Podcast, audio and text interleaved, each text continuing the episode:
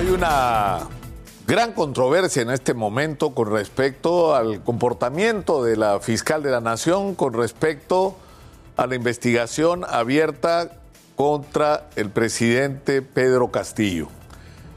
Y esto eh, tiene una explicación, es decir, eh, estamos en medio de una tremenda polarización política y hay quienes desde que se instaló Pedro Castillo en el gobierno e incluso desde antes lo único que han hecho es una campaña desesperada y, basada además en el desconocimiento de la legitimidad de su elección y del resultado electoral, una campaña, decía, destinada a vacarlo a cualquier precio y a cualquier costo y por cualquier razón.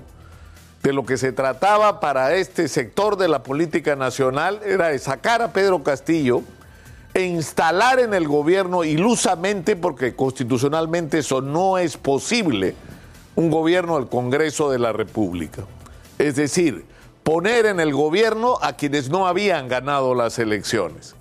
Y esto lamentablemente ha marcado la conducta del Congreso a lo largo de los últimos meses y a lo largo de todo el año que hemos vivido.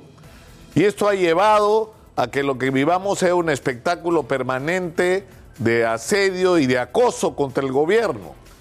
En algunos casos hay que decirlo con razón, por las decisiones simplemente eh, insólitas del presidente de poner en los ministerios a gente que no estaba calificada, a canjear ministerios por votos en el Congreso, lo que ha llevado a una situación de literal desgobierno, es decir, de parálisis del país. Es decir, ha habido casos en que las observaciones y objeciones del Congreso han sido legítimas, pero en general la conducta del Congreso, como ocurrió durante el gobierno de Pedro Pablo Kuczynski, que ha sido una conducta obstruccionista y destructiva, y ha sido una conducta que ha estado muy lejos de lo que eran las expectativas de los ciudadanos, no solo con respecto al gobierno de Pedro Castillo, que ha producido una enorme decepción, sino de un Congreso que se ha ocupado de cualquier cosa menos de su obligación que es ayudar y ser parte del proceso de cambio que el Perú necesita, lo cual supone importantes cambios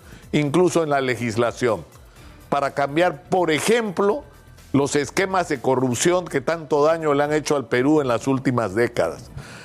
Y el temor que hay Exitosa. es que este espíritu que ha, digamos, primado en el Congreso de la República termine eh, atrapando a la fiscal de la nación y, tratando de someter a la, o encasillar a la fiscal de la nación en función no de una investigación independiente, sino de sus objetivos políticos. No importa si es verdad o es mentira, lo que importa es que acuse a Castillo. No es así, no es así. Lo que el país necesita en este momento y más que en ningún otro es que la justicia merezca el nombre, que la investigación fiscal se construya y emita sus conclusiones en función de la evaluación objetiva de los hechos, de la actuación de las pruebas, de escuchar a los testigos y a los colaboradores con la justicia, de contrastar las versiones de aquellos que se declaran a sí mismos delincuentes y que a cambio de beneficios ofrecen información que por supuesto tiene que ser verificada. Y el final de esta investigación es la que tiene que entregar las conclusiones que serán las que tengan que ser producto precisamente de esa evaluación objetiva de los hechos y de las pruebas. Y no debe tener ningún rasgo de carácter político. El problema es que estamos ante algo absolutamente nuevo, nunca en la historia del Perú, y yo agregaría, lamentablemente, nunca ha ocurrido lo que está ocurriendo hoy. Es decir, Siempre se ha tenido la política de proteger al presidente de la República, incluso ante las más grotescas evidencias de estar involucrados en actos de corrupción. Y eso lo hemos pagado, porque cuando nuestros expresidentes han terminado sus mandatos, ya todos sabemos lo que ha pasado. Prácticamente no hay ningún presidente, no prácticamente, no hay ningún presidente, ningún expresidente de la República que no esté sometido hoy a procesos de investigación, incluso ante eventuales acusaciones, por la comisión del delito de corrupción, es decir, por haberle robado a los peruanos. Y ojalá en el pasado se hubiera hecho lo que se está haciendo hoy. Es decir, la constitución nos pone una barrera, no se puede acusar al presidente durante su mandato por el delito de corrupción. Parece broma si uno lo escucha, pero es verdad. La constitución lo que nos está diciendo sin decirlo es que usted puede descubrir que el presidente está robando y no lo puede echar. Porque la constitución lo protege, pero la constitución no impide que el presidente sea investigado y por eso la fiscal está haciendo las cosas bien como debieron hacerse antes y no se hicieron. Porque los ciudadanos tenemos derecho a saber la verdad y si algo hay que cambiar en la constitución es ese bendito artículo 117 que dice que al presidente solo se le puede acusar por traición a la patria y si nos roba no podemos acusarlo. Por ejemplo, si nos roba en medio de una pandemia no podemos acusarlo. Si nos roba en las contrataciones como ha ocurrido en el pasado no podemos acusarlo. Si nos roba otorgando concesiones no podemos acusarlo. Si nos roba concediendo irregularmente reducciones de pena o hasta indultos no podemos acusarlo. Es decir, no puede ser que aceptemos eso como legítimo, pero así está escrito en la Constitución. Así está escrito en la Constitución. Pero lo que nadie puede impedir, ni la Constitución del 93, es que el presidente sí sea investigado. Y que la fiscal de la Nación le entregue, si ya no puede hacerlo al sistema de justicia, quien le tendrá que decir, estas son mis conclusiones, y si mi conclusión es que está involucrado el presidente en actos de corrupción, tendremos que esperar hasta que acabe su mandato para acusarlo. Pero eso será lo que se activa a nivel del sistema de justicia, pero ¿qué impacto va a tener eso sobre los ciudadanos? Sobre todo si se dan las garantías de que esta investigación va a ser objetiva, como hay señales de que lo está haciendo en este momento, de no pervertirse políticamente, de no buscar simplemente someterse a las presiones de quienes tienen otros intereses distintos a los de los ciudadanos.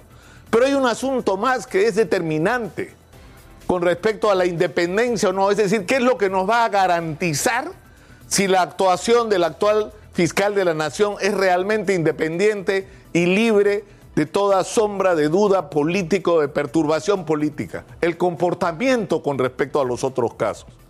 El caso Keiko Fujimori con el que finalmente se ha logrado que sea incorporado ya al proceso judicial, luego de innumerables observaciones y de años de espera. Los casos de todos los expresidentes que están pendientes y a quienes se pueden juzgar, porque como todos sabemos, Alan García se suicidó para no ir preso, cuando además las evidencias en contra suya empezaban a abrumarlo y cuando su propio secretario general estaba dispuesto y había anunciado a colaborar con la justicia y a dar información que hubiera sido demoledora para o contra el expresidente. Pero lo que queremos es sobre todo aquellos que sea posible, porque están acá, es decir, porque están en este mundo, la justicia demuestre también la misma severidad y la misma celeridad. Necesitamos que haya respuestas y rápidas y acusaciones de una vez contra todos los involucrados en actos de corrupción, porque en este momento no hay ningún preso importante con respecto a estos casos. Ninguno. Todos han llorado por la prisión preventiva y en libertad buena parte de ellos se han dedicado a obstaculizar los procesos en su contra y han hecho que se estiren de manera infinita. Pero ha llegado la hora en que la fiscal de la Nación nos demuestre con hechos que su promesa el día que juramentó como fiscal de la nación de que acá se va a luchar contra la corrupción, caiga quien caiga y sea quien sea, se haga realidad. Y que no solamente se trate con la severidad que merece un presidente que traiciona la confianza de los ciudadanos, cayendo en corrupción, como es lo que se presume ha ocurrido con Pedro Castillo, sino que exactamente la misma conducta se tenga con todos aquellos procesos que están pendientes contra expresidentes y contra quienes como Keiko Fujimori, sin haber sido presidenta, solamente con la campaña electoral, el manejo de recursos, la manera como se ha informado sobre el uso de los dineros, sobre la manera como se ha pretendido pervertir el sistema de justicia interviniendo en el Consejo Nacional de la Magistratura. Merecen ser juzgados y merecerían el castigo más allá de cualquier consideración de índole política. Hay que entender eso. Porque lo que este país necesita, en primer lugar, es reconstruirse moralmente, recuperar la confianza en sus instituciones, porque la intolerancia contra la corrupción comienza con la fiscal de la Nación y la presidenta de la Corte Suprema del Perú. Eso es lo que los ciudadanos necesitamos y eso es lo que los ciudadanos, los ciudadanos, perdón, estamos esperando.